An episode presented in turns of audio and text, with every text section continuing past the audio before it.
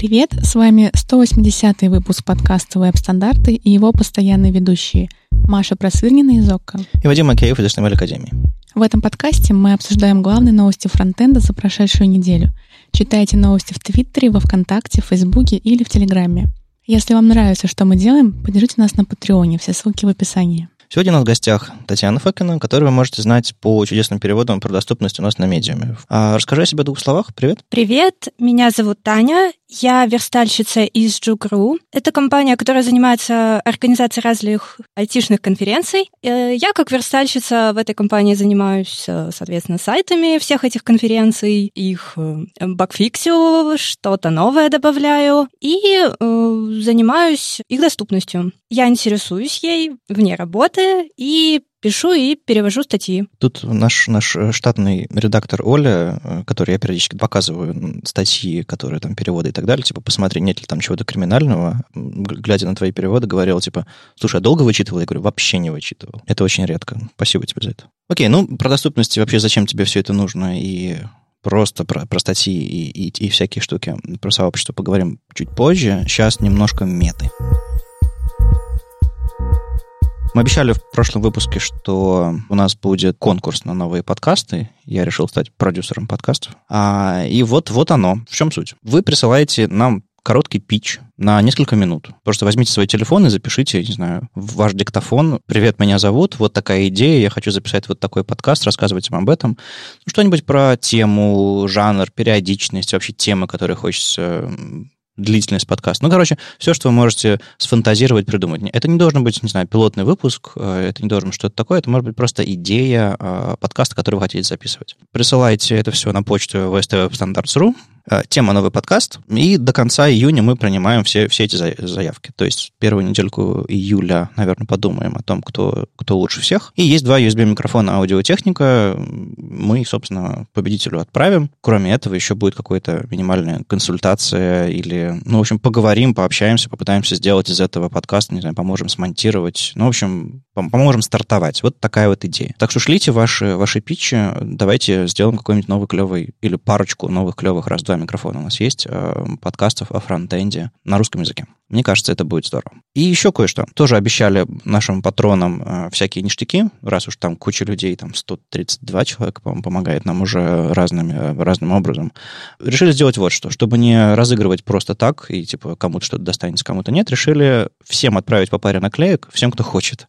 Ну, просто вот, чтобы, э, не знаю, что-то приятное вам сделать. А, может быть, ну, пара наклеек с логотипом стандартов. Может быть, не знаю, я вам вброшу какие-нибудь еще наклеечки. У меня там огромный архив, на самом деле. Я наворовал недавно на JSS JS, CSS и куча наклеек. В общем, что-то вам пришлем приятное, если вы отправите ваш адрес нам сообщением на Патреоне. То есть у вас есть интерфейс в Патреоне, вы можете нам, как сообществу, которое вы поддерживаете, отправить сообщение. Отправляете ваш почтовый адрес, ну, там, индекс улицы, вот это вот все. Мы, естественно, очень внимательно с вашими данными будем обходиться, никому раздавать не будем, а, естественно. Ну, вы, я надеюсь, вы нам доверяете. Вот. И среди тех, кто напишет эти письма, мы еще разыграем 10 JS-ных брелков и отправим вместе вам с наклейками. Они такие, знаете, прямоугольнички, там, 3 на 3 3 сантиметра примерно, в котором там дыркой вырезана JS. Ну, по радио сложно такое показывать, но тем не менее. Клевые желтые брелки, где вы такое еще найдете.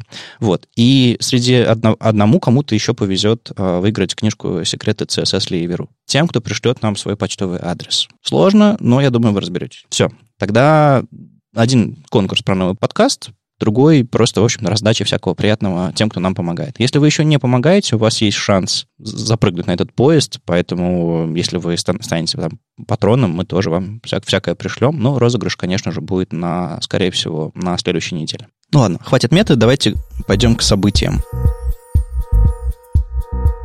14 июня пройдет BEM-ап в Москве. В общем, Яндекс не останавливается, продолжает продвигать BEM а, разными способами. И, соответственно, BEM-ап — это такое мероприятие, где собираются все люди неравнодушные и делятся всякими идеями, слушают доклады. Причем, ну, BEM-то на месте не стоит в том смысле, что интеграция со всякими реактами, тайп-скриптами и в общем-то, современными синглпейджами, она в, в полной мере, проект вроде бы как развивается. Соответственно, если вы хотите узнать про современные применения BEM в синглпейджах или просто поделиться собственным опытом, приходите 14 июня в Москву. Опять же, в Москве только 18 июня пройдет очередной Moscow CSS. Ребята уже делают 13-й метап. Там будут всякие джуниоры, э, дизайн-системы э, и как понять, что пора уволиться. Очень хороший доклад, наверное, Анастасии Калашниковой. В общем, программа есть, там еще четвертый доклад, похоже, будет. 18 июня приходите в Москву. 20 июня в Питере пройдет Питер GS, 38-й уже. А, ребята продолжают ездить со стендами по разным конференциям. В общем-то, самое, наверное, такое большое и активное сообщество из, из CTGS, э, что-то там постоянно происходит. Там будет несколько, несколько докладов, как обычно, э, э, локализация, типизация и всякое качество кода. Три доклада, обычное дело. Panda Meetup по Node.js пройдет в Москве 27 июня. К нам написали ребята из Panda Meetup и говорят, ну, давайте уже запишем подкаст, мы расскажем, кто мы такие. Наконец-то я дозвался в подкасте организаторов, так что мы где-нибудь там в конце июня, скорее всего, запишем с ними что-нибудь такое и узнаем, кто они такие на самом деле.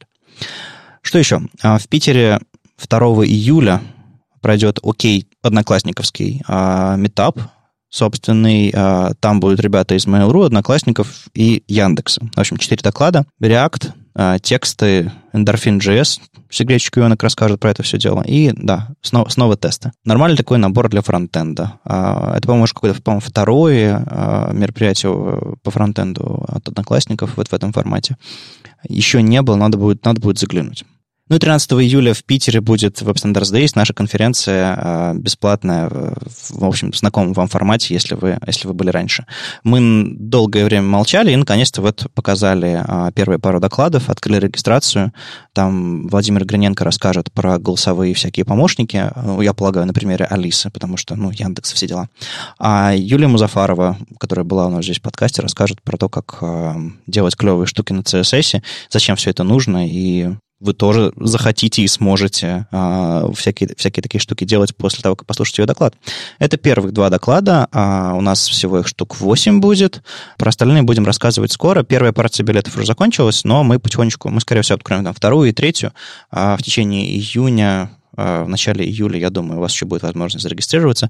Места, в принципе, много, ткачи большие, так что я думаю, человек 400 мы соберем. Если вы там э, будете следить за анонсами новых докладов, я думаю, вы свое место не пропустите. Ну, еще кое-что. А, тут кто-то в слаке а, стандартов задал вопрос, типа, а где же список? А, помните, помнится, был список всех городских сообществ, метапов и так далее. И э, я решил напомнить всем желающим, что мы, во-первых, у нас на GitHub стандартов собирали список CCGS, ну, типа городские метапы в формате э, таком. И там довольно много, много всяких городов э, в русскоязычном пространстве, э, фронтендерском сообществе, от там Астаны, надо будет, кстати, переименовать, э, до Ярославля. Вот. Если вы э, каким-то образом участвовали в этом раньше, или, не знаю, не участвовали вообще, или просто знаете какие-то сообщества, в общем, заходите, давайте мы этот список обновим, потому что последний раз он обновлялся несколько месяцев назад. Может быть, появились новые города, сообщества и так далее, а может быть, э, не знаю, какие-то, какие ссылки протухли, что-нибудь такое. Так что обязательно заходите, э, давайте соберем каталог, потому что, ну, не знаю, приехали вы куда-нибудь в город или живете в каком-то соседнем городе и не знаете, что там что-то происходит. Я очень часто часто с этим сталкиваюсь. Ну и к браузерным мастям. Что у нас нового? Uh, у нас довольно-таки обычный релиз 75-го хрома, Canvas побыстрее, очень классная фича, что можно uh, шарить файлы программно, то есть если вы какой-нибудь, знаю, сгенерировали блоб или что-нибудь такое себе сделали файл, вы можете вызвать uh, системный диалог шаринга и, соответственно, отправить файл, допустим, не знаю, сохранить на диск или отправить человеку в мессенджер. Это очень клево. То есть вам не нужно вызывать, нажимать на кнопку в вашем браузере, вы можете сделать это программно. Это довольно, довольно прикольно. Ну, еще кое-что из JavaScript. Наконец-то э, разделители больших, больших чисел появились. Кто еще что-нибудь интересное заметил в, в обзоре Петлипажа? Но мне кажется, ты все уже рассказал. Ну вот да, э, как, какой-то он немножко проходной. Может быть, они на Google I.O. все рассказали, может быть, у них э, летние каникулы, но, но вот правда. Они отдыхают после Google I.O. Да, скорее, скорее всего. Ну, как бы отдых, отдых отдыхом, но каждые шесть недель, когда, какая у них там э, релизная очередность, что-то что нужно писать. Так что посмотрите, почитайте, если вам что-то интересно. Гораздо больше интересного нам рассказала компания Apple. Ну, понятное дело, что они там обновили свою операционную систему. Этот, э, эта конференция ВВДЦ или WWDC, там, там DC? Да, у них, они даже на, на, на свой рекламный плакат написали, написали там dub, дефис dub. Они пытаются с буквой W всякие странные вещи творить в Калифорнии-то. Главная штука, которую я там узнал, что у них есть большие планы насчет iPad, как, чтобы сделать из него компьютер в старинном понимании. То есть, ну, более современное, более полноценное устройство. И, соответственно, они много чего интересного а, сделали об, с этим. Ну, кроме того, что у них а, там бета Safari 13 вышла, и там много всякого такого. А, мне кажется, главная штука это то, что они теперь считают браузер на Safari десктопным что бы это ни значило. Что-то, наверное, это значит. Ну, как, какие у вас впечатления о десктопном браузере? Типа, чем он отличается от мобильного? Характеристики какие-то можете перечислить? Что в голову приходит? А, на десктопном браузере гораздо больше всего помещается на экране. То есть, ну... Но это не про браузер, это про размеры экрана. Да, да. Ну, но там ведь э, различие будет именно в этом, по крайней мере, в видео, которое я посмотрела, так поняла. Там сначала показывается мобильная версия uh-huh. на iPad, она на, на iPad выглядит плохо, потому что она э, слишком мало элементов на экране. И потом десктоп его гораздо круче, потому что элементов гораздо больше. Ну, на самом деле у них раньше была фича, и до сих пор есть, э, ну, допустим, на том же айфоне, э, вы можете зайти на какой-то сайт, если он вам э, показывает мобильную версию, на которой там половина фич урезана, вы можете request desktop site, есть была такая штучка. А, и он, по сути, меняет user agent и начинает загружать этот сайт. И если, допустим, его определяли по user agent у, он э, получает десктопную версию. С GitHub это срабатывало, еще с, чем, с кем-то там срабатывало. Но, по-моему, у разработчиков были возможности зафорсить, каким-то образом определить, типа, десктоп ты или он, или, или нет. Самое удивительное, что у них э, оба режима сохранятся. То есть они поменяли прямо внутри браузера какие-то вещи, которые не просто они, не знаю, юзер-агент сменили на десктопный по умолчанию. Они натурально сделали изменения в движке, чтобы он работал ближе к десктопным сайтам. И самое-самое странное, что если вы, допустим, сделаете сплит-скрин на iPad, то есть, допустим, один, одно окно занимает две трети экрана, а другое треть экрана, то в левом будет десктопным браузером, а в правом мобильный. То есть у них будет разный, а, разное количество... Есть такой счетчик, э, фич, ну, тест, типа HTML5 тест, или как он там называется. Так вот, у них разное будет количество фич, которые они поддерживают. А в чем смысл так делать? Зачем? Прикол в том, что, видимо, они все-таки определяют по размеру экрана, какой вам движок был бы эффективнее использовать для этого сайта, и подставляют его. Ну, то есть там не принципиальные какие-то различия, насколько я понимаю. Ну, в общем, Максимилиан Фиртман об этом писал. А, он как бы главный э, критик и вообще главный человек, заинтересованный в том, что Apple делает. Он потестил реально разные значения и разные, разные немножко движки используются. А кто из вас пользуется iPad? Вот прямо сейчас передо мной стоит iPad, это мой типа... Ой, правда. Это такой... Я, стар, я стараюсь им пользоваться периодически как компьютером, у меня есть внешняя блютусная клавиатура, а, и я стараюсь. И вот эти вот все изменения, которые они анонсировали, конечно, было бы очень здорово. Ну, они осенью выйдут вместе с Safari 13. А почему бы не взять просто компьютер? Как бы зачем стараться использовать iPad как компьютер? Они очень много вещей на, на, на уровне операционной системы, на уровне железа сделали очень хорошо, гораздо лучше, чем тот же, тот же самый MacBook позволяет делать просто приятнее пользоваться этим устройством, чем самым MacBook для простых задач. Как только разработка, как только что-то создание новых вещей, сразу же у ноутбука больше возможностей. Но это чаще всего софтверные вещи, не хардверные. А что у iPad лучше, чем у MacBook? Он работает быстрее, он работает дольше от, с одной батареи, э, ну, видимо, потому что меньше может. Да ладно, быстрее? У него то есть, ну, те задачи, которые он может делать, он выполняет быстрее, чем те задачи, которые я выполняю на MacBook. Быстрее, например, э, грузит сайт в браузере? Ну, да, это тоже. То есть, вот современные, последние вот эти вот iPad, я сейчас начинаю рекламировать э, э устройство компании Apple. Это Зачем? кажется мне удивительно, потому что все-таки я думаю, что э, у MacBook мощнее процессор, больше оперативной памяти и так далее. казалось бы, что он должен работать быстрее. Прикол в том, что э, какие-то ребята сравнили последние iPad, которые вышли, вот эти вот э, без кнопок, без кнопки э, Home с Face ID, с MacBook'ами прошлого поколения. И iPad были быстрее по многим характеристикам. То есть у них, собственно, Apple процессор, не Intel. Они, видимо, сами себе чип сделали, который самый быстрый, самый клевый. Ну, в общем, уходим от, от, от браузеров. Э, Погоди, можно еще еще вопрос? Да, да, да, да. С Face ID, то есть он будет с щелочкой, что ли, iPad? Нет, он, нет, нет щелочка. У него достаточно толстые щечки, чтобы туда поместить камеру. Щечки, господи, что я говорю. Ну, мы поняли. Да, короче, туда можно флешку теперь вставлять, э, файловую систему использовать, еще что-то такое. Но это все, это все ерунда. Главное, что они много всяких API новых добавили, и теперь можно открыть в браузере Safari Google Docs и пользоваться им, например, или какой-нибудь там Squarespace, или, типа, или редакторы типа Wix. То есть они специально во время своей презентации демонстрировали, что да, такая возможность есть. Я всегда думал, что это Google не разрешает, допустим, Safari использовать Google Docs, а так все должно работать. На самом деле нет.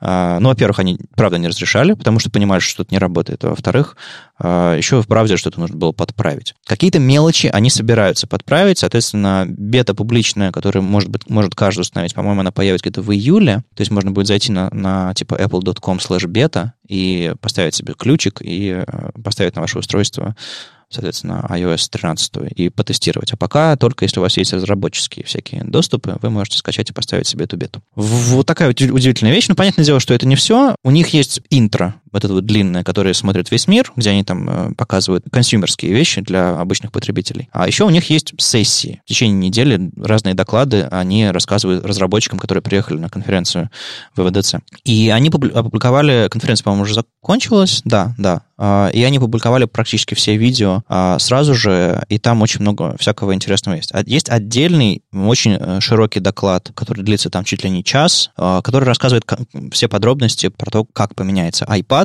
для того, чтобы стать десктопным браузером. И они очень много всего рассказывают и про... Ну, там, конечно, есть уклон в Swift, во всякие эти технологии, которые э, нативные, и они немножко рассказывают про то, как в WebView использовать, встраивать э, движок Safari, WebKit в ваше приложение, но тем не менее, там есть много всякого относительно, относительно веба. Они рассказали еще про, а, про то, как у них в iOS появилась темная версия, э, и они рассказали еще об этом доклад, как для веба делать. Они рассказали там про, про, про, про новую панель аудита, про, про, про всякие... Ну, короче, там есть где-то пяток сессий. Я в течение следующей недели, скорее всего, новости запланирую, и разные видео э, у нас в новостях появятся. Посмотрите. Да, я открыла ссылку про новую панель аудита. Я сначала подумала, что это про Chrome, потому что, господи, в Safari есть панель аудита, ничего себе.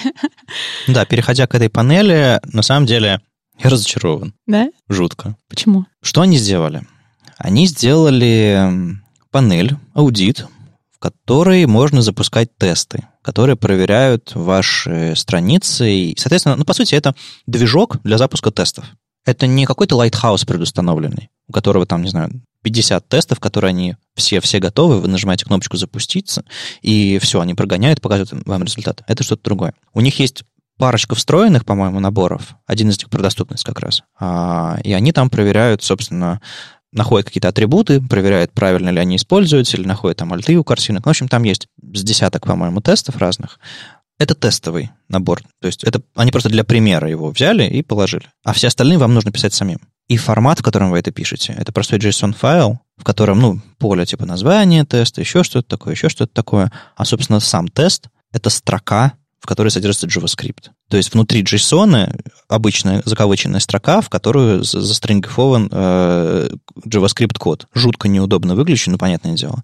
Соответственно, вы можете написать какой-то JavaScript, который что-то выполняет, у них есть какой-то API, который возвращает для этих тестов что-то такое. То есть они не использовали ни один движок на рынке тестовый, никакой там язык. Мы просто взяли JSON файл, засунули туда случайный JavaScript. То ли сыро, то ли, то ли просто идея очень простая, то ли... В общем, странная штука. В общем, они сделали инструмент для автоматического тестирования. Автоматического тестирования, которое вы, вы нажимаете кнопкой «Прогнать тест». Ну, то есть оно такое полуручное. Я не знаю, то, возможно, они добавят новый набор э, э, тестов встроенных. Можно добавить свои тесты, но это все настолько, шаг, настолько шагов позади всего, что могут современные всякие тестовые системы тестов, и, ну, раз, раз, разные движки, на которых можно тесты запускать. Они могли просто взять один и использовать, вместо того, чтобы свой формат изобретать, например. Ну, черт бы с ним. Просто сейчас эта штука выглядит сырой. Хорошо, что она появилась, но это никакой не аудит, это он даже, даже близко не лежит с панелью аудит в хроме, с лайтхаусом тем более. И, и короче, забавно. Есть об этом короткое видео Джонатана Дэвиса, есть статейка, которая объясняет всю эту штуку, но как-то я разочарован, короче. Странное ощущение от этого всего. А если говорить о хорошем, то добавили Point Ravens API, наконец-то. Uh-huh, uh-huh. Вот. И еще я, э, как человек, который работает с видео, просто не могла пройти мимо. Они добавили а, медиа capability... Я не уверена, что я сейчас правильно это скажу, так что спросите меня сразу. Media Capabilities API Uh-huh. Функция Decoding Info. В чем ее крутота? Смотрите, вот э, есть у вас, например, видео, оно есть в разных форматах. Может быть, оно есть в WebB, может быть, в MP4, а может, uh-huh. что-нибудь там еще. Вот. И можно применить эту функцию Decoding Info, туда вставить информацию об этом видео, и в результате будет, насколько она будет гладко воспроизводиться на конкретном устройстве и насколько сильно будет энергопотребление. И в зависимости от этого можно разные типы видео или аудио для конкретного устройства вставлять на страницу. То есть ты на уровне э, JS API, как разработчик сайта, запрашиваешь возможности... Возможности, то есть хардверные возможности, да. Он тестирует твое видео или он сам знает примерно? Честно говоря, нет, мне кажется, он не тестирует, он уже знает об этом. Ага. Ну, то есть он может, он, у него есть какие-то за, это зашитые мое, возможности. Это мое предположение, ага. но я думаю, что он не тестирует, он уже знает об этом. Окей. То есть можно не просто по поддерживаемым форматам, а можно еще, ну, допустим, э, бывает у железок встроенные аппаратные поддержка каких-нибудь э, видеокодеков, да. там H264 и Хейка и так далее. Да, здесь как раз э, про, про это. Ага. То есть поэтому ему уже заранее известно, насколько он эффективен. Прикольно. То есть можно и разрешение ролика выбрать, и там битрейт, и всякое такое. Cool, cool. Ну, да. Я, я слышал, что такое кто-то радовался в комментариях где-то там в соцсетях у нас, но я не понял, что это такое. Спасибо, что объяснил. На телеках было полезно. Um, в общем, мы все ждем этого чудесного сафари и нового, нового поколения мобильных десктопных браузеров. Я пока не знаю, какие, какие у меня с этим связаны ощущения. Там ведь еще, кстати, появилась э, поддержка мыши. То есть там можно в настройках доступности iPad на iOS, точнее, включить э, поддержку курсора, подключить мышку непосредственно в устройство, и там появляется такая плямба размером там пикселей там 50, ну, типа того, а, кружочек, э, можно его вводить по экрану с помощью мыши и кликать. То есть мышь и тачпад, кстати. В общем, iPad становится таким мини-компьютером. Но они, это по-прежнему возможность спрятанная для доступности. Ну, то есть, когда ты не можешь, допустим, а, поднять руку и нажать на экран пальцем, было бы классно, чтобы у тебя, допустим, на столе лежала мышка, которую гораздо проще двигать. А, они молодцы в этом смысле, но, похоже, это не, не для всех. То есть вряд ли будет iPad, iPad с курсором. Скорее всего, он останется таким тачевым устройством. Хотя, кто знает, ну, тот же самый э, карандашик э, Apple, он э, вполне себе нормально работает. Это в каком-то смысле мышка просто с настоящим курсором. Много, много всякого интересного. Э, вы почитайте, посмотрите. Особенно вот эти вот видео я очень рекомендую, потому что, ну, во-первых, это редкость, что Apple рассказывает и показывает а, что-то подробно на своем ВВДЦ. А во-вторых, правда, много новых возможностей. И совсем недавно прошел TC39 митинг, в этот раз в Европе. А, там был Сергей Рубанов, который был приглашенным экспертом, и я следила за Твиттером и за каналом его в Телеграме. Это самое яркое событие этого митинга, то, что там Серега был? Возможно. Вот. Но если к другим событиям, то обсуждалось то, что войдет в ЕС 2020. То есть, как я поняла, на следующем митинге, который будет, э, как я понимаю, через два месяца, потому что он проходит шесть раз в год, и как, собственно, писал Сергей, обычно он проходит в США, но это был редкий случай, когда он проходил в Европе. И потому что там была конференция CSS.js.conf. Да. Кстати, мне кажется, это как несправедливо. Ну, абсолютно несправедливо, да. Но, кстати, в этом митинге всякие CSS VG-шные, V3C-шные всякие, они проводятся по всему миру, то есть они не сфокусированы на Штатах. Ну, другое дело, что, видимо, у них больше участников в этом, в этом комитете. Вот, и стало ясно, что в ES2020 войдут два пропозала. Первый динамический импорты, второй бигенд. Динамические импорты э, уже есть в списке пропозов, которые финишировали. Бигенд, по-моему, еще не добавили, он пока еще находится в списке э, Stage 3, потому что там еще есть какие-то внутренние процедуры, которые нужно пройти, но фактически уже решено. Он войдет в ЕС 2020. 2020. Представляете, какой год будет следующий? Да, это психологический какой-то рубеж. Кажется, что еще недавно был 2000-й. Совсем недавно. Забавно, что эти все импорты уже это ж и, и в Фоксе появились динамические импорты, и в Chrome есть. И они. Begint уже тоже да. есть. Э, по-моему, только в Chrome, в других браузерах, по-моему, не было. Бигинтов ни в Firefox, ни в Safari. Ну, в Safari точно не, не было. Уверен. Да. То есть они, это 2020 срез, это просто, ну, срез фактической ситуации спека. Ну, здесь, да? наверное, а, играет роль то, что в Chrome, например, много всяких фич, но не все из них доходят до, до, конечного, э, до конечной стадии, uh-huh. до Stage 4. Вот, но здесь, наверное, играет роль, как будто когда это одновременно. Оно как бы уже проработано, в этом уже уверено, оно проработано и теоретически, и практически, и все. Вы выпускаем. Динамические импорты дошли до этого. Я помню, год назад Леша Симоненко рассказывал про динамические импорты, полгода назад я говорила про Begin в Chrome, и вот, теперь они официально в следующем, э, в следующей спецификации ECMAScript будут. И то, что пришло на Stage 3. А, два пропозала пришли с Stage 2 на Stage 3, и, ну, насколько я понимаю, если они дошли до Stage 3, то, наверное, они дойдут до финиша, так как это уже довольно высокая стадия. Ну да. А, вряд ли они вряд ли их совсем отклонят. Ну, я так понимаю, что когда э, доходит до Stage 3, есть два сценария. Ты либо попадаешь на Stage 4, либо, э, либо тебя долго, если появляются какие-то люди, которым, которым не все равно и которые не согласны, он долго на этом э, этапе крутится, пока, всем, наконец, пока все наконец-то недовольны, и он наконец-то уходит на Stage 4. То есть как бы прям, финишная прямая, она прямая, но она может занять время. Ну, может быть, очень долгой прямой, понятно. А первый — это топ-level await — тем, кому интересно подробно разобраться, могут, кстати, открыть пропозал, я расскажу про него очень быстро. А, вот у нас появились импорты динамические, очень круто, но еще не до конца, потому что что, если мы захотим использовать await рядом с импортом?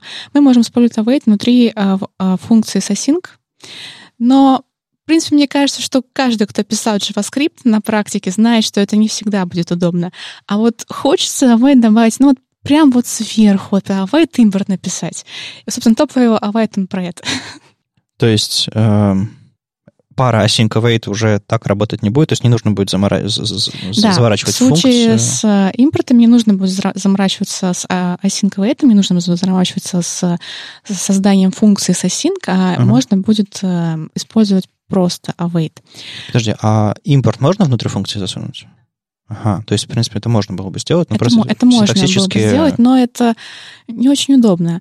И там есть примеры, собственно, в пропозле, когда это может вызвать состояние гонки. Ну, это такой э, э, очень э, крайний вариант, скажем так, то есть во, всем, во всех случаях, во всем множестве использования э, await, await import внутри функции async, это очень крайний вариант этого множества, но они могут быть. Реализация-то есть где-нибудь? Реализации, я, честно говоря, не знаю. Возможно, она есть в Chrome. Я мою предполагаю, потому что Chrome, как всегда, впереди всего. Пример без флагов, по-моему, точно нигде нет. Ну да, рановато, видимо, для, для появления всякого этого без флагов. Хм.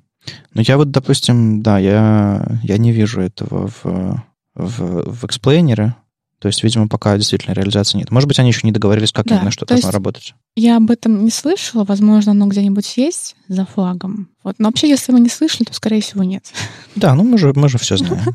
Кто же, кто же в этом сомневается? И что еще там интересного на стейдже? И Weak References пришел со Stage 2 на Stage 3. Что такое Weak References? А, по-русски называется слабая ссылка, и она есть в многих языках с автоматическим удалением объектов из памяти, то есть автоматической сборкой мусора. Вот. А, то есть, например, она есть в Python, она есть в C-Sharp, она есть в Java. Как это работает? Обычный сборщик мусора, а, даже не обычно, а всегда, когда а, есть ссылки на объект, то он этот объект не удаляет. Uh-huh. Как только ссылок на объект больше нет, то он такой повисает в пространстве, тогда этот объект удаляется. Память очищается, собственно, да, так работает автоматизация. Да. Но бывают случаи, когда то, что на этот объект есть ссылка, не значит, что его не нужно удалять. Потому что ты забыл эту ссылку удалить в своем коде или что? Или... А, даже не то, чтобы ты забыл, а, например, у нас есть объект, у которого есть какие-нибудь ключи, и мы создаем еще какой-нибудь э, сет, Э, с этими ключами. Вот. И пока этот объект существует, uh-huh. то существование второго объекта имеет тоже смысл, да, но наступает момент, когда этот первый объект, он уже не нужен, а второй он просто вспомогательный. И то, что он на него ссылается, не значит, что его, его удалять нельзя. Uh-huh. Вот в этом случае делают слабую ссылку weak references на первый объект, и тогда, если остается только слабая ссылка или только слабые ссылки, то э, это не мешает удалению. То есть это, по сути, новая синтаксическая фича языка, да. которая позволяет вам ссылаться, но... Я бы сказала, что достаточно серьезная синтаксическая фича языка. А как это синтаксически выражается?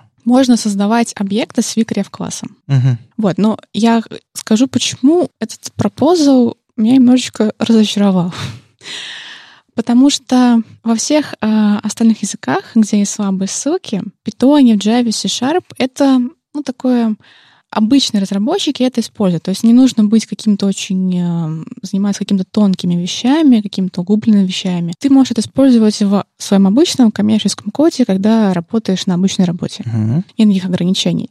Вот, я открыла Weak References Proposal, и первое, что я вижу, это предостережение. Тут написано, этот proposal содержит две дополнительные, два дополнительных инструмента, VCref и Finalization Group. Мгм. Про Finalization я чуть позже скажу. Их верное использование требует тщательного обдумывания, и лучше этого избегать. То есть у нас есть proposal, который рекомендует не использовать. Да, у нас уже были такие пропозалы, например, array buffer и shared array Мгм. buffer. Ну да. Э, Но ладно, если в случае shared array buffer это имеет смысл, то в случае с VCref, я думаю, нет. Как бы почему? Сейчас разработчики по ваш, э, как бы глупее, чем Python разработчики? Я так не думаю. Мне кажется, они вполне могут использовать это у себя.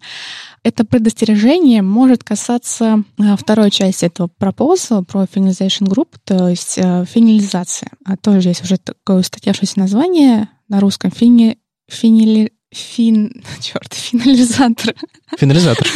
Финализатор. Финализа, фин, финализатор. Короче, Что он делает? да, сейчас я расскажу про финализатор. Я сейчас пять минут пыталась выиграть это слово.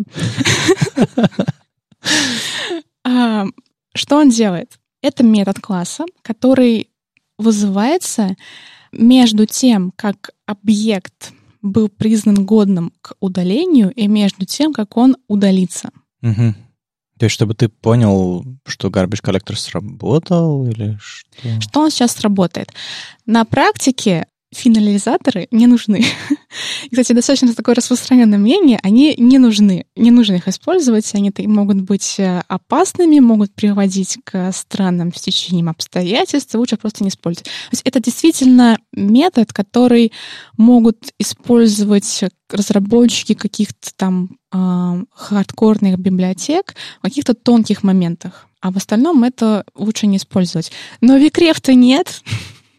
Викреф, я думаю, можно использовать всем. Окей, ну, странная фича. Что именно странного? Ну, вот это, вот это вот предостережение, оно такое... Ну, мо- может быть, потому что, когда ты делаешь что-то в питоне, это меньше ущерба наносит конкрет... конечным пользователям. Наносит меньше ущерба интернету. Ну да, а тут прямо в браузере у каждого человека будет какая-то фигня твориться. И- и Гипотезы. Ну, то есть меня разочаровало именно м, вот это как бы предостережение, потому что кажется, что э, тогда оно не войдет в оби- в обиход, Мгм. потому что будет такое устоявшееся мнение, что лучше это не использовать. А мне кажется, что могло бы войти, это полезная штука. Я, я пару раз уже говорил и, и повторю, если в языке есть какая-то фича, не значит, что тебе нужно ее использовать. Все. То есть она там есть, и раз в 10 лет появляется ситуация, в которой она тебе нужна. И пусть она там лучше будет, чем, чем ее не будет. Вот и, вот и все. Придумывают штуки, которые не надо использовать, пока тебя, правда, кто-то garbage коллектор больно не укусил куда-нибудь. Ну вот, хорошо, фича есть. Есть не просит. И я, кстати, попросил Серегу э, выступить с докладом про TC39 э, на ВСД в Питере.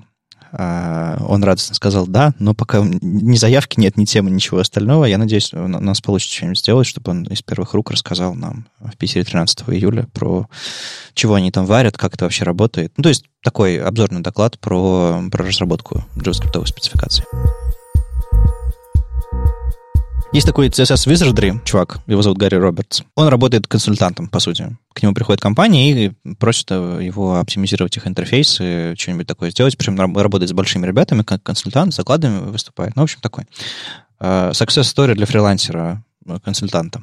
Здорово. Так вот, он периодически пишет статьи, э, в которых делится собственным опытом оптимизации сайтов, там, перформанса всего остального. И вот вышла, вышла свеженькая статья 31 мая про селф-хостинг статических ресурсов. Вкратце продолжается история, что типа не подключайте себе Google Fonts, не подключайте себе jQuery с CDN. Вы подключаете себе jQuery с CDN? Нет. Нет? Кстати, на- насчет подключения CDN, мне это не нравится. Я стараюсь никогда так не делать.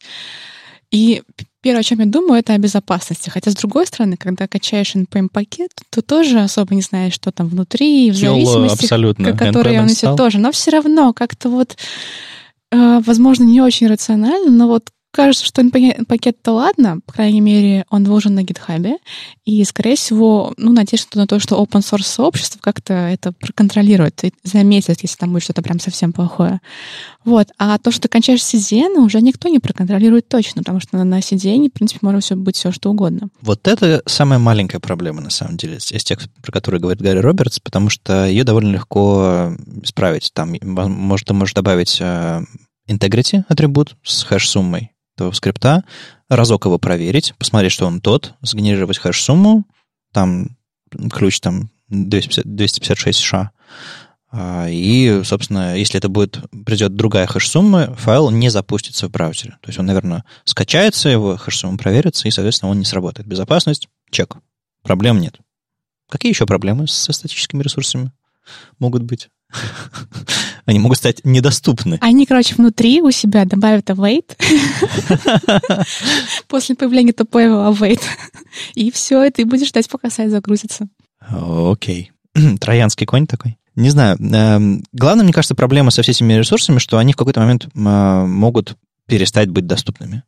А, Гарри Робертс пишет про ситуации, когда типа CDN упал, а, Гарри Робертс пишет про ситуацию, когда сервисы закрываются. Ну, то есть вот там а, был сервис RawGit, который какой-то там случайный человек а, просто взял и сделал себе, чтобы с, с гита подключать с, нужными MIME-тайпами, заголовками скрипты, ну, прям ход-линкать через их э, сервис. И многие этим пользовались в продакшене. И на GitHub, если поискать э, RawGit, и там миллион упоминаний, 20 тысяч сайтов живых используют его и так далее, а сервис как бы, ну все, типа, человек решил, ну, поиграл и хватит, как бы, хватит платить за хостинг, хватит платить за трафик. Такие вещи тоже могут случиться. На самом деле, это все-таки редкий случай. Гораздо чаще в современном мире случаются вещи типа заблокировали CDN по IP, потому что на этом же CDN хостился, не знаю, jQuery для сайта, который, не знаю, на этом же IP хостился какой-нибудь сайт, который, не знаю, там, казино или, или простите, какой-нибудь оппозиционный сайт э, в российской реальности. Да что, да что угодно, на самом деле. А, и очень много всего прилетает э, вот именно из-за блокировки CDN, там, а, Amazon, а, какие там еще, там, всякие Cloudflare, Netlify. Регулярно публикуем статьи где-нибудь там в соцсетях. Клевые, классные статьи. Хостится на Netlify, половина людей прочитать не может. Поэтому, да, Наверное, вот из нашей российской реальности главная проблема — это, пожалуй, блокировка CDN. Она неожиданно может прилететь. И если из заблокированного внешнего скрипта у вас белая страница, ну, это просто... Это самое хрупкое, самое глупое, что, наверное, можно сделать с внешними ресурсами. Там еще есть всякие другие штуки про то, что эти CDN получают доступ к вашим пользователям, к информации про ваших пользователей, где они находятся, какие у них там куки есть и так далее. Ну, то есть все-все-все, вся информация, ну ладно, не вся информация, но довольно-таки много всего можно а, о ваших пользователях получить. Поэтому не очень хорошо там. С кэшированием самый классный, самый классный миф мне очень понравился, что а, я помню во времена, собственно, когда люди еще подключали jQuery с CDN, э, Яндекс хостил статически, ну, по-моему, до сих пор раздает, э, что Яндекс, что Google, что кто-то там еще. Была, был миф, что если, допустим, вы подключили на одном сайте jQuery, CDN, то на другом человек, который подключил на своем сайте, он автоматически из кэша получит эту, эту штуку. Но исследования показывают, что... То есть мгновенно так щелк, и типа у вас сразу же jQuery загрузится там, не, не через 30, там, через 100, 100 килобайт, а мгновенно. Но исследования показывают, что это очень большая редкость, и там типа на самом деле так не работает. И, скорее всего, сайт, э, ну, во-первых, на мобильных устройствах кэш очень маленький, допустим, в тех же самых там, телефонах регулярно кэш сбрасывается, соответственно, даже обычные страницы памяти не хранятся, уж тем более э, кэш со всяких больших библиотек. Но даже на десктопе э, браузеры постоянно-постоянно выкачивают заново, поэтому на это полагаться, пожалуй, пожалуй, не стоит. Есть всякие еще мифы про, про, про то, что можно оптимизировать э, внешние ресурсы, там, всякими приконнектами, прилоудами и так далее. Но на самом деле, если вы хостите э, где-то снаружи ваши ресурсы, несмотря на то, что вы их там пытаетесь приконнекты, всякие прикэши и прочее сделать, они не попадут в тот поток оптимизации того же самого HTTP2, в который попадут, если, в которым они могли бы попасть, если бы хостились на вашем же домене. То есть там приоритизация внутри этого единого э, одного TCP запроса и вот, вот, вот такие вот вещи. Ну, то есть там уже начинаются нюансы по перформансу, Но на самом деле главные проблемы, пожалуй, с тем, что ресурсы могут стать недоступны и потенциально могут медленно, медленно загружаться из-за того, что они лежат где-то еще. В вашем опыте совсем внешних ресурсов не бывает? Или, или все-таки какие-нибудь Google Fonts нет-нет, да подключаются? Google Fonts, да. Просто удобно. Просто, да, удобно. Либо подключали, не подумали. Угу. Попадается, но, конечно, это надо все уносить себе. Однозначно. С Google Fonts была же ситуация, по-моему, когда заблокировали, и все, всем было очень плохо. А у тебя был опыт масс-шрифт на Google Fonts, надо вытащить себе положить. Что-то подобное делала сама? Сама для себя в своих проектах, но вот видела на кое-каких э, сайтах нашей компании такую ситуацию. Думаю, что, конечно, да, с этим нужно тоже разбираться. Ну, там вообще много с чем надо разбираться, но с этим в том числе. Ну, есть, на самом деле, два способа. Вот если в нюансы в, в, в сюда входить, самый популярный, наверное, ресурс, который подключается сегодня, ну, кроме legacy сайтов, у которых там jQuery до сих пор тянется с, с индексовых гугловых CDN, самый популярный, наверное, э, сегодня это счетчики. И тут особо ничего не поделаешь, потому что ты подключаешь счетчики именно как внешний ресурс. То есть можно сделать... Есть компании, которые предлагают счетчики как э, self-hosted штуку, но они не сравнятся. В общем, вам любой маркетолог скажет, нет, мы подключаем там аналитику, метрику и ничего подобного. А, сами, сами мы этого делать не будем. Но только если у вас какая-нибудь компания с, с узкими всякими интересами, которые никакой информации Яндексу и Гуглу отдавать не хотят, ну, это можно понять. Более приближенный к фронтенду, к верстке ситуация — это Google Fonts. Так вот, с Google Fonts есть, пожалуй, два сценария. Можно скачать все ресурсы, которые есть у Google Fonts. Все файлы, все ситуации, все CSS-файлы. Есть как бы утилиты для этого, которые вам вы даете ему shift какой-то, он вам скачивает весь набор с Google Fonts, все уже все эти вофы в разных версиях, разбитые по языкам, все CSS-файлы, которые нужно подключать. А есть вариант другой. Вы скачиваете с Google Fonts TTF, OTF файл и делаете все сами. Наверное, первый способ лучше, но второй вам позволяет как-то более, как-то тоньше все это настроить. И я, честно говоря, внятных, хороших инструкций о том, как взять на входе какой-нибудь OTF-файл со всем Unicode на свете, а в конце получить, не знаю, несколько файлов, там, кириллица, латиница, еще что-то такое, Unicode Range, CSS, э, и какие инструменты нужно использовать в процессе, чтобы все это получить, я ни, ни, ни одного доклада, ни одной статьи на эту тему не видел, поэтому у меня сейчас в голове варится что-то подобное сделать. То есть рассказать людям, как из шрифта получить набор, готовый подключению, оптимизированный и так далее, руками. Не через какие-нибудь фонд Squirrel и fonts.com и всякие такие штуки, потому что они э, очень многие вещи делают глупо, э, всякие там хинтинг и керлинг вырезают. Ну, в общем, там, судя по всему, давно не обновлявшиеся движки, э, которые все это делают. Эти вещи не так сложно делать руками, на самом деле. Просто нужно собрать эту инструкцию. Если вы уже знаете, что такая существует, напишите нам, дорогие слушатели. Но если ничего подобного не найдется, наверное, надо будет сделать самому. То есть есть вообще понимание, как это сделать? Вот ты бы, ты бы что сделал, если тебе дали какой-нибудь ОТФ и сказали э, подключить? Я бы пошла гуглить. Я не сталкивалась пока с такой ситуацией, и слабое представление у меня о том, как сделать. Ну, просто пока такой задачи не было, угу. практической необходимости углубляться в это. Ну, думаю, что, конечно, да, пошел бы искать. Ну, я, я как любитель велосипедов, в смысле взять и самому все сделать, вместо того, чтобы использовать какие-то там внешние сервисы и готовые продукты, я с такими вещами возился, но я делаю все очень просто. Я обычно нахожу шрифт, в котором уже нужное количество там кириллицы, латиницы, не в смысле там вообще все на свете. Там обычно есть все глифы, которые нужны. То есть э, по глифам шрифт я, я особо не разделял, но там есть для этого глиф-хенгер, хороший инструмент. Он, он, он умеет по сабсетам отдельные версии шрифта делать. А так я использую инструменты Брэма Штайна, WebFont Tools, которые через Brew ставятся. И там просто одна команда, типа, раз сделать WoW 2, раз сделать обычный WoW. И как бы очень эффективно и хорошо. То есть на, на, на том же уровне качества, что и там тот, тот же сам Google выкладывает. То есть, в принципе, задача не такая сложная, просто мало кто этим занимался. И вот эта вот э, статья Гарри может быть хорошей причиной для вас, чтобы это попробовать, этим заняться. Так что почитайте, посмотрите на внешние ресурсы ваших, ваших проектов, подумайте, может быть, если уж не не ради там, приватности и перформанса, то, может быть, хотя бы для надежности ваших, ваших сайтов вам стоит подумать, тем более, если вы хоститесь где-то, э, если ваши проекты рассчитаны на русскоязычную аудиторию, где все может пойти не так. Вадим, ты вот сейчас немного отвлекся на шрифты, я немного, немного отвлекусь на аналитику. Давай. То есть аналитика — это реально частый э, кейс, когда она подключена внешне. Мне кажется, вообще это какая-то черная дыра аналитики, потому что, во-первых, она подключается внешне, в отличие от всего остального. Там как бы выбора нет, это приходится делать. Да. Во-вторых, например, в нашем случае аналитика весит больше, чем весь сайт вместе взятый. Ну, э, на самом деле, с аналитикой есть главная засада в том, что э, если вы хотите получить всю информацию, которая есть в аналитике, ее нужно подключить как можно раньше, как можно больше блокирующим образом, как можно более неэффективно вообще наверху в хеде документа. Да, поэтому говорю, это прям черная дыра аналитики. Да. Возможно, мир какая-то революция, что это побыстрее работало и меньше занимало места. Так еще ж нужно подключить и Яндекс аналитику, и, э, и Яндекс Метрику, и Google аналитику, чтобы потом сравнить результаты. Вдруг так, кто-нибудь из них так, не прав. Так все и есть. Я думаю, есть в этом точно рынок, и как бы на этом рынке есть компании, которые предлагают self-hosted аналитику, но все равно... Но, к сожалению, в, вот в аналитике нет тренда на производительность. Есть тренд на их аналитические требования, но нет тренда на производительность фронтенда. Хотя, мне кажется, это уже было бы актуально. Ну, есть это какие-то вещи, опять же, клич нашим слушателям, если вы тюни, файн-тюнили свою аналитику, я, допустим, был момент, когда я старался оптимизировать снипет, который я вставляю, хотя бы снипет, который я вставляю.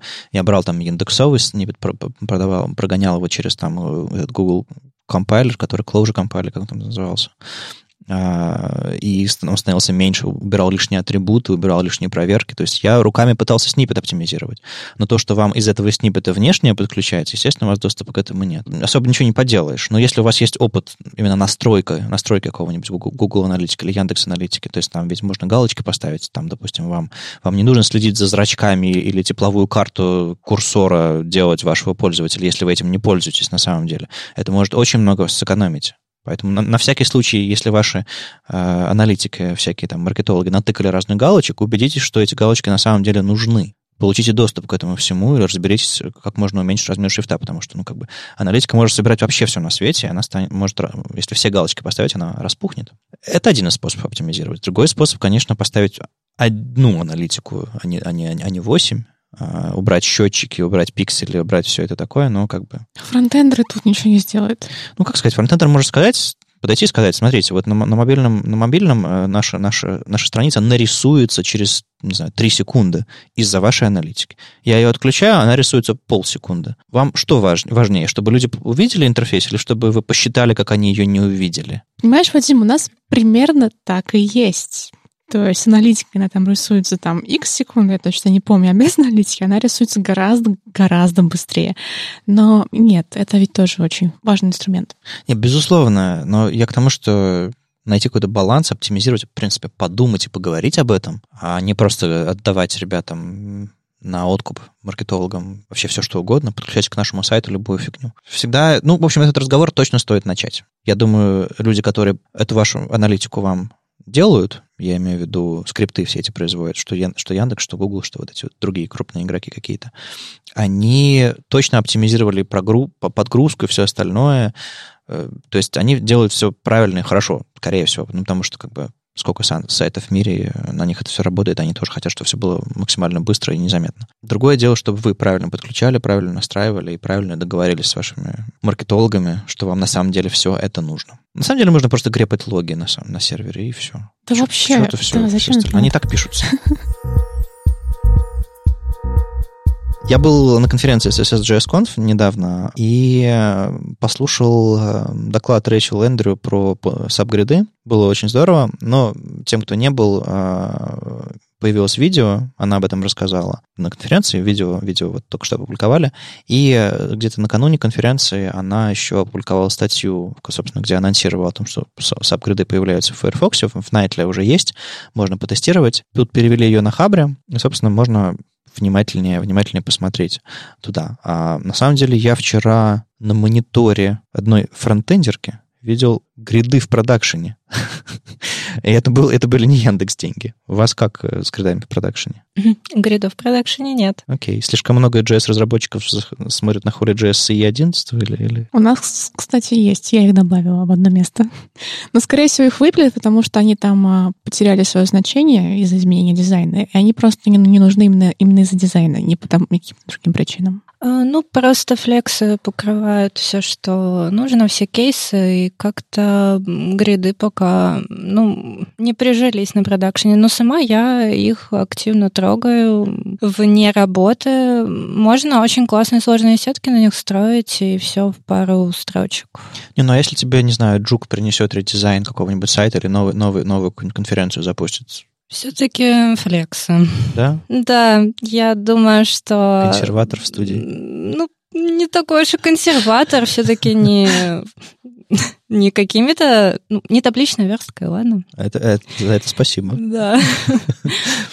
У меня еще было ощущение от, от гридов такое, что несмотря на то, что то же самое можно сделать флексами, и, кстати, допустим, в флексах появляется свойство gap, уже в Firefox. То есть можно между двумя флексовыми штуками сделать отступ как в гридах, не марджинами, а гэпом, то есть не, снар- не снаружи, а только между ними. То есть, во-первых, уже некоторые вещи просачиваются во флексы из, из, из гридов.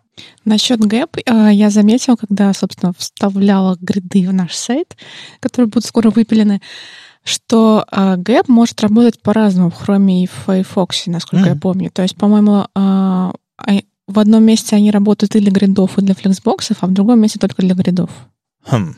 Ну, то есть... В одном браузере, то есть. Да, да, да, да. То есть э, gap для флексов пока не слишком кросс-браузерный. Да, и Более поэтому того, я помню, что э, поэтому это свойство пришлось выпилить и как-то там... Да, да, да. Более того, есть свойство grid gap, а есть свойство gap. После того, как его сделали доступным во флексовом контексте, от него убрали префикс grid gap. А, я, кстати, не знаю, если использовать grid gap во, флексо, во флексовом контексте, он, он сработает для совместимости или... или... Слушай, вот, по-моему, сработал. Вот, вот именно поэтому была проблема. По-моему, он сработал тоже для флексов в каком-то браузере. Интересно. Ну, самый кайф э, вообще э, гридов для меня был даже не в том, что ты можешь сделать сложную сетку, а в том, что можешь ее очень классно адаптировать. То есть ты, тебе не нужно снова и снова внутри медиавыражений переписывать, как эта сетка работает. Ты просто такой, а здесь другой шаблон а здесь другой шаблон. Вот просто одной строчкой. Раз, два, три. И момент адаптации, код становится чище, короче и, и, и просто круче. Так что вот в этом смысле конкурентов э, Flex, конечно, в общем, не, не дотягивает как конкурент. Но это так.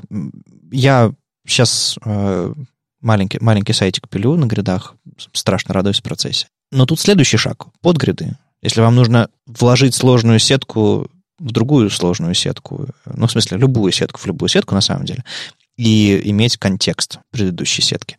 Рэйчел в своем докладе показывает несколько хороших примеров. Очень рекомендую вам, на самом деле, посмотреть это видео. Просто понятно а, объясняет, зачем все это нужно.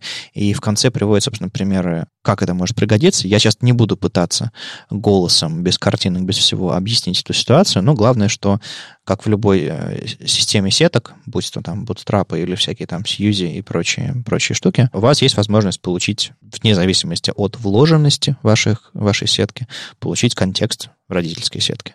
Это, конечно, очень хорошо, потому что это можно будет, э, не знаю, задать на уровне бади какой-нибудь 12-колоночник, будь он проклят, из-за своей распространенности, и получить на самом-самом глубоком уровне те же самые колонки, те же самые отступы, которые у вас были на верхнем уровне. Это, конечно, принципиально новый шаг. Другое дело, что это только Firefox Nightly, Поэтому экспериментируйте и мечтайте о более кросс-браузерном э, распространении сабгридов.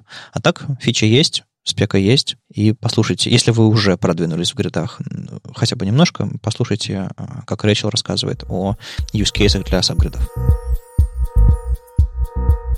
Есть такой персонаж, Зак Лезерман, мы сегодня его уже упоминали, он главный по шрифтам. Возвращаясь к предыдущей теме, если у вас будут вопросы по тому, как шрифты подключать, загружать и так далее, рекомендация номер один — это его сайт. Так вот, он периодически в, в Твиттере шутит, и как-то вот в рамках общения там Зака, Мануэля Матузовича и там вот этого всего сложилась шутка про, про идеальный сайт, который, у которого 100% в Lighthouse, а он абсолютно недоступен, медленно грузится и так далее.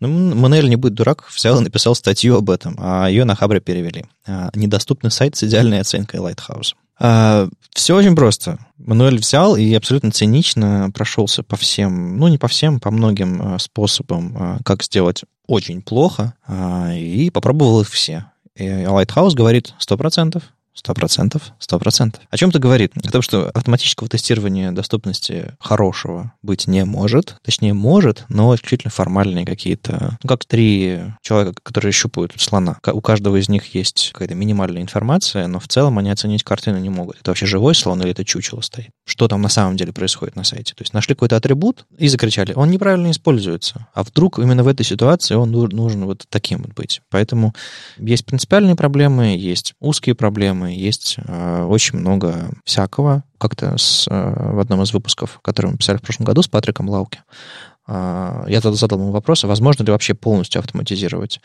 тестирование доступности? Он говорит, нет, невозможно, просто потому что это не линтинг кода, это не какие-то вещи про... А, это про человека то, как он пользуется интерфейсами. Поэтому имитировать использование интерфейсом человеком безумно сложно. Соответственно, вы можете только формальные вещи про- проверить. И то, э, как нам Мануэль показывает, это все практически, ну, ваши 100% по доступности не имеют отношения к качеству. Они могут вам в процессе подсказать, что вы что-то могли сделать не так, но не более того. Ну, как знаете, попытаться получить 100% в White House там, по перформансу, по всему остальному, можно, если вы сделаете абсолютно белый пустой сайт, который грузится мгновенно. Но ценность для пользователя то нулевая. То есть особой ценности в этой статье, пожалуй, нет, именно вот в вещах, которые Мануэль показывает, потому что это все, это все плохие практики. Это не то, что плохие практики, он просто издевается. Другое дело, что сама статья может убедить вас в том, что все эти попытки автоматически тестировать доступность, да и вообще все что угодно, и перформанс, а, они, в общем-то, обречены. Это, на самом деле, затравочка в, тем, в тему про доступность. Мы тебя тут пригласили, Таня, не просто так, чтобы об этом немножко поговорить. Для начала, откуда вообще эта тема в твоей жизни взялась и зачем тебе все это нужно? Все произошло, наверное, случайно, по большому счету. В какой-то период времени, года два, наверное, назад, я заметила, что по доступности стало появляться очень много статей. Для меня это было чем-то экзотическим на тот момент, но их было очень много. А еще с документоведения, которое у меня было в университете, я помню, что когда увеличивается число публикаций по какой-то теме, это означает о научной практической значимости. Ну, я подумала, да, наверное, это важно. Но какой-то общей картины у меня не было. Но все изменилось, когда я совершенно случайно встретила на улице на остановке слепого человека мужчину, который пользовался скринридером. Я имела примерное представление о том, что это такое, но никогда не видела его в деле. И он, это, по-моему, был iPhone, и он э, пытался узнать расписание автобусов. И меня это очень сильно поразило. Это было что-то совершенно инопланетное. Я пришла домой и начала смотреть видео, где э, слепые люди показывают, как они пользуются телефонами, компьютерами, планшетами. И вот в этот момент я поняла, что это невероятно важно, потому что я увидела реальных людей. И затем я уже более осмысленно начала все это читать, э, прогонять как-то через себя, э, думать эм, о том, какие же пользователи бывают.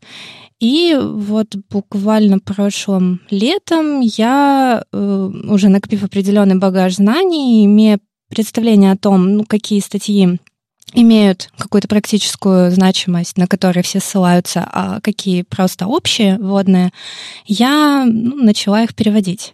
Потому что, ну, с одной стороны, английских статей очень много, а русскоязычных, к сожалению, невероятно мало. А эта тема очень важна. И для абсолютно всех комьюнити разработчиков мира. А, ну, и вот как-то так дальше я продолжала переводить. Переводила по большому счету для себя, даже пару статей написала сама. А потом Вадим предложил мне в рамках веб-стандартов это все публиковать. Ну, чем я продолжаю заниматься сейчас. Ну да, то, что так получилось, что у нас э, за годы собралась какая-то публика, какие-то десятки тысяч по разным соцсетям людей, и есть возможность важные темы продвигать. Не просто написать у себя в блоге статью. Можно просто присылать ссылки ссылки нам, если у вас есть какие-то важные, интересные статьи, там, переведенные или просто собственные, э, авторские. Э, мы, конечно же, будем публиковать. Тут дело не в этом. Тут скорее фокус про, про, про доступность как, как область каких-то знаний. Еще маленький флешбэк на этот ВВДЦ. Они там показали систему голосового общения с интерфейсами. А, где-то ты можешь сказать, типа, открой такое приложение, выбери вот это все и так далее. То есть можно голосом говорить, что делать без курсора. И там можно разделить э, интерфейс на, какие-то, на какую-то сеточку, и у каждой, сет, у каждой ячейки будет появиться циферка. Ты можешь сказать, типа, куда кликнуть, куда нажать, что выбрать, и, в общем, удивительная штука появится у интерфейсов. Это есть voice-over, а это, по-моему, какой-то voice чего-то там еще. Voice control или как-то как он так-то называется. В общем, ассистивные вспомогательные технологии доступности, они продолжают развиваться. Скринридер — это, на самом деле, даже в каком-то смысле устаревшая история, потому что она, ну, неэффективно работает, но для многих это... Ну, мышка тоже устаревшая штука, ну, как бы многие, многие люди ее пользуются. Хорошо, статьи мы написали, там написано, что нужно сделать вот так, вот так, вот так. Э, не используйте ари-атрибуты, пытайтесь все на обычном HTML сделать, но если приходится, то, то, не знаю, вот как сделать кнопку, вот как сделать одно, другое, третье. Хорошо, это понятно. Но почему-то все думают, что... Ну, большинство думает, что в Lighthouse 100% это как бы значит, интерфейс доступный. Нет. Хорошо, прочитали статью Хейдена, сделали все, как там сделано, правильно, а, и что, интерфейс стал доступным? Или, или вот как, как убедиться, что он на самом деле удобный? Если мы выяснили, что пока реальный человек с ним не поработал, ничего с уверенностью сказать нельзя. Как ты думаешь, что с этим можно сделать? Ну, конечно, все эти инструменты важны, и автоматическое тестирование, и ручное, потому что мы хотя бы как-то приближаемся к идеалу доступности.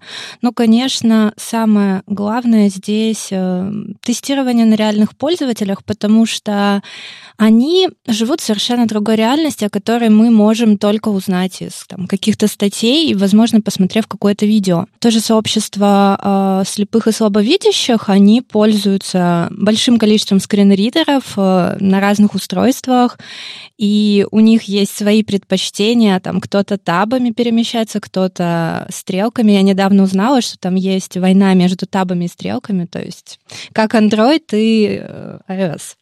Как, как и, табы и пробелы. Да, да. И э, все это, конечно, мы не можем э, предусмотреть, если у нас не будет пользователей.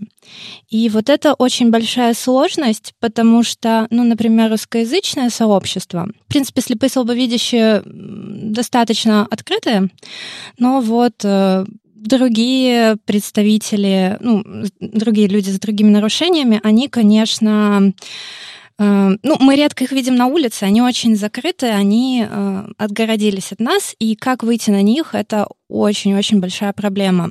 Но хотя бы попытаться найти тех же слепых и слабовидящих, я думаю, как разработчикам нам стоит. Конечно, понятное дело, что э, есть большие компании, которые могут это себе позволить. А, там Сбертех это делает, Яндекс вроде бы даже привлекают каких-то тестировщиков слепых.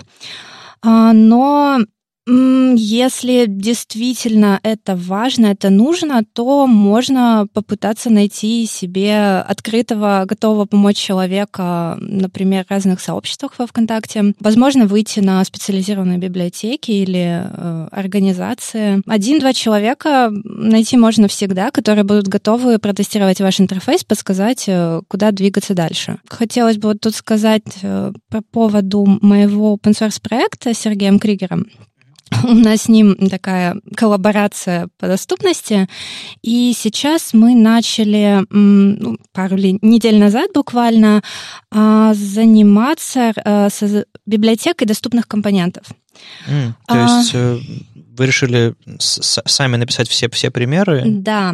А, мы сейчас вот как раз на стадии написания, я вот э, бургерным меню занималась, и когда ты имеешь это дело в реальной жизни, а не переводя там, статью или читая ее, то это, конечно, совершенно другие ощущение, другой опыт, э, ты понимаешь, как мало ты знаешь. А как вы собираетесь это делать? Это, будет, это будет какая-то штука, не знаю, для конкретного фреймворка, еще что-то такое, или это будет чистый JS, CSS, а дальше уже адаптируется как хотите? Это будет э, чистый JS, CSS, HTML. А, этот проект у нас на GitHub пока, и э, самое главное, что отличает его от других, потому что такие библиотеки на самом деле есть, это то, что там э, мы будем привлекать реальных пользователей, они mm-hmm. уже есть, которые готовы тестировать, и они будут, соответственно, выставлять оценки, писать, что не так, что надо подправить, и мы с учетом этого будем, соответственно, это все фиксить и э, тестировать дальше. И когда мы накопим определенную сумму компонентов уже в более-менее готовом виде, мы а, позовем других э, энтузиастов, ну и покажем разработчикам доступные компоненты, которые будут уже оттестированы. То есть ссылку не дашь, да? Ссылку, она закрыта. Тайна. Ну, ладно, ладно. Мне просто очень интересно поучаствовать в угу. этом э, как-то. Угу. Да, да. Да, я думаю, что для тебя мы готовы сделать исключение. Хорошо. А, на, на самом деле эм, есть у нас прямо сейчас э, внутри HTML Академии э, задача. То есть у нас есть лекция, допустим, по доступности, которую я читаю, но у нас есть очень много вещей, которые, которые мы учим, которые мы показываем людям, а, которые недостаточно хорошо реализованы. То есть у нас есть верстка, которая как бы не безупречно, которую можно улучшать и так далее. И вот все эти макеты, которые, на которых мы учим, там есть там десяток разных макетов разных-разных штуковин, там слайдер, поп-ап, там выпадающее меню, вот такие вот вещи, они реализованы, ну, по таким, по, по наитию, но никогда на самом деле не были оттестированы нормально в скринридерах, mm-hmm. никогда не были нормально доведены до чего-то. Мы, мы бы хотели сделать следующий шаг, и мы как бы будем это делать. Было бы классно, конечно, э, с, с вашей помощью, потому что, э, ну, собственно, использовать ваши, ваши компоненты, потому что, допустим, э, очень многие компоненты, там какой-нибудь Rich UI, который там пишут, один из разработчиков э, конкретно для React. Классно, что он это делает, он э, со всякими нюансами именно чисто реактовскими справляется в процессе. И вот он буквально на днях, забыл, как его зовут, к сожалению, э, буквально на днях запустил Вчера, по-моему, вечером чуть ли не, в пятницу, запустил Suggest. То есть у меня там поле поиска, в котором можно вбивать буковки, выпадающее меню, подсказочки и так далее. То есть все это озвучивается, все работает. В общем, он тоже медленно развивает свою библиотеку компонентов, но она исключительно React. Встроить другую систему нет, не получится.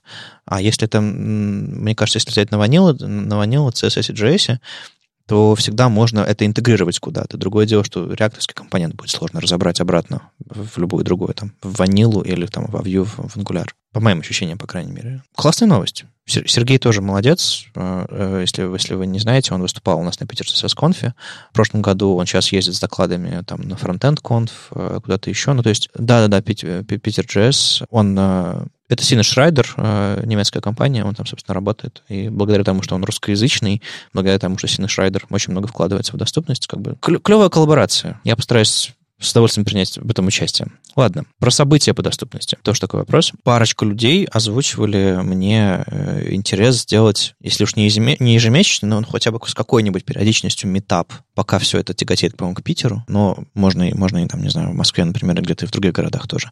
А, по доступности конкретно. Как думаешь, это людям будет востребовано? Я думаю, что будет, но я пока не уверена, к какому числу. Я думаю, что число этих людей небольшое, но а, мне кажется, что в среди людей, которые а, интересуются доступностью, преобладает а, скорее качество, чем количество. Это классно, очень много энтузиастов, потому что тема такая достаточно альтруистичная, я бы сказала. Я думаю, пока в таких очень-очень абстрактных планах у меня, возможно, попробовать организовать метап по доступности питерский, но у меня вообще нет опыта в организации каких-то мероприятий, и, признаюсь честно, я не была пока ни на одном метапе.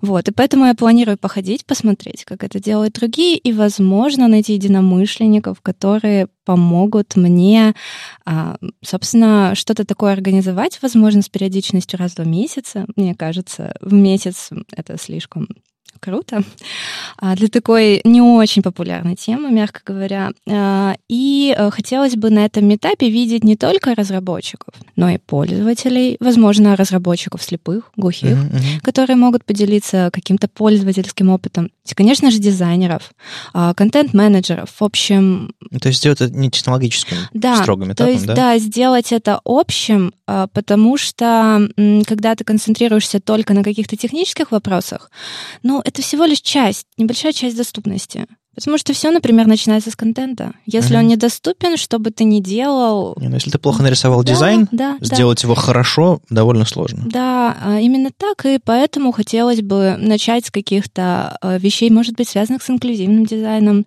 с разработкой э, доступной, ну и так далее. Что-то в этом духе. Как минимум, вот Света Шарипова, не знаешь, ты ее не знаешь, она сейчас в Питере, она ко мне подходила с идеей сделать метап. Mm. Я думаю, нам надо всем собраться и все все-таки сделать это. У меня есть опыт организации, есть какое-то там понимание доступности, всякие там связи среди дизайнеров, разработчиков. Ну вот на ваших глазах рождается, кажется, метап по доступности в Питере, как минимум. Я думаю, мы оттестируем где-то локально, и, может быть, э, сам формат опишем и все, все остальное, и, может быть, получится в других городах запускать что-то подобное. Ну, в общем, попробуем. Ладно. Это, это, это очень здорово. А неравнодушные люди находят друг друга и делают что-то вместе. Небезызвестным теперь вам Сергеем Кригером у нас есть второй проект, mm. который мы начали, наверное, с весны этого года. Он очень медленно движется, но движется. А я как-то в Твиттере поныла, вы, выразила недовольство по поводу того, что э, нету никак, никаких серьезных исследований на тему э, доступности э, в разрезе ну, пользователей. То есть э, никто не спрашивает пользователей о доступности, именно э, пользователей с какими-то нарушениями. А, я вообще пыталась найти на эту тему информацию, и даже у меня есть статья, где я на основе данных Минздрава пыталась выяснить, сколько людей, ну хотя бы их количество примерное, живут в России с теми или иными видами нарушений. А, но а, одно дело цифры, кстати, приблизительные, и эта статистика ужасна, а другое дело реальные пользователи. И э, мы с Сергеем сделали небольшой опросник, посвященный как раз э, проблеме доступности, с какими проблемами пользователи э, русскоязычные сталкиваются в интернете. То есть они, видимо, не в свободной форме, а какие-то варианты есть, да? А, там есть закрытые и открытые вопросы, угу. большинство закрытых. И э, мы э, сейчас даже нашли респондентов, там уже 135 ответов, потому что Сергей участвовал э, в стриме, э, который организуют э, слепые люди, вот, и он, собственно, забросил уточку. И очень много положительного фидбэка было, и люди с удовольствием принимают участие. Ну, там просто сообщество не очень большое. А, и мы хотим, собственно, узнать что, как дела обстоят в реальном мире, э, ну и на, потом опубликовать ближе к концу года какую-то статью уже, где будут подведены итоги. Вот, но, э, к сожалению, выборка пока маленькая и недостаточно репрезентативная, потому что опросник э, направлен на людей с разными видами нарушения, а у нас пока преобладают слепые слабовидящие. То есть и я, честно говоря, даже не представляю, как выйти на другие сообщества. Но надеюсь, что хоть какие-то результаты мы соберем, о которых можно будет рассказать. Ну, если говорить про, про, про какие-то другие сообщества, может быть, вам, вам нужно добраться до Ивана Бакаидова. Он, я думаю, с, с, с ребятами, у которых там какие-то опорно, опорно-двигательные сложности, mm-hmm. поможет вас связать. А, по-моему, он, он с ними как-то общается, то есть он там и спортом занимается, еще чем-то таким mm-hmm. с этим связано. Так что я прям, ну, я, я могу дать его контакт, я думаю, вы... Он настолько публичный, он активнее многих э, людей, у которых нет таких сложностей. Это, это здорово. Всегда хотелось узнать, что на самом деле людей беспокоит во время навигации по интерфейсам. Другое дело, что если вот есть, такой, есть такая уникальная ситуация, когда человек имеет какие-то ограничения для, при пользовании интерфейсами и одновременно понимает, как эти интерфейсы устроены, работают. То есть, по сути, разработчик. А, ну или, по крайней мере, технологически подкованный. От таких людей пожалуй, бывает самый-самый ценный, потому что они могут объяснить, что именно не так и как было бы лучше. Именно в терминах, которые там фронтендеру понятны. Потому что вот, я думаю, ваш фидбэк от людей технически неподкованных будет еще, еще нужно будет интерпретировать. И как бы это все усложняет немножко. Но, с другой стороны, выборка настоящая. То есть это реальные пользователи, а не просто технически каким-то образом, может быть, профессионально деформированные люди, которые слишком хорошо разбираются в технологиях. Это тоже может мешать. С интересом ждем вашего исследования. А, это будет англоязычное, русскоязычное? А, русскоязычное. Ну, okay. пока русскоязычное. Ну, безусловно, надо, надо будет вас позвать, презентовать к нам, к нам в подкаст или куда, куда-нибудь еще. Ну, то есть, короче, а, полная поддержка, рассчитывайте на, на, на, все, на все платформы, все, все наши возможности, которые есть, потому что тема важная. А, а тут еще а, альтруисты взялись делать исследования, писать библиотеки компонентов. Я просто страшно рад, что такие люди нашлись в итоге. С вами был 180 выпуск подкаста «Веб-стандарты» и его постоянные ведущие Маша Просвирнина из ОКО и Вадим Макеев из HTML Академии. Сегодня у нас в гостях была Татьяна Фокина. Спасибо, что пришла. Спасибо за все проекты, переводы и все остальное, что ты делаешь. Я думаю, мы продолжим э, звать вас, вообще рассказывать про все, что вы классно делаете, что ты там, что Сергей, что все остальные. Спасибо, что позвали. Было очень приятно пообщаться на тему доступности. Напоминаю про наш конкурс, про новый подкаст по фронтенду, который вы можете скинуть нам пич, и, собственно, мы вам поможем его записать. И если вы наш патрон, мы вам отправим письмо с наклейками, присылайте наши, ваши физические адреса э, сообщением на Патреоне, и мы вам всякое пришлем, а возможно еще вместе с, с клевыми брелками или даже книжку Ливеру. Вот так. Слушайте нас в любом приложении для подкастов на Ютубе, во Вконтакте, и не забывайте ставить оценки и писать отзывы. Это помогает нам продолжать. И если вам нравится, что мы делаем, поддержите нас на Патреоне. Все ссылки в описании. Услышимся на следующей неделе. Пока. Пока. Пока.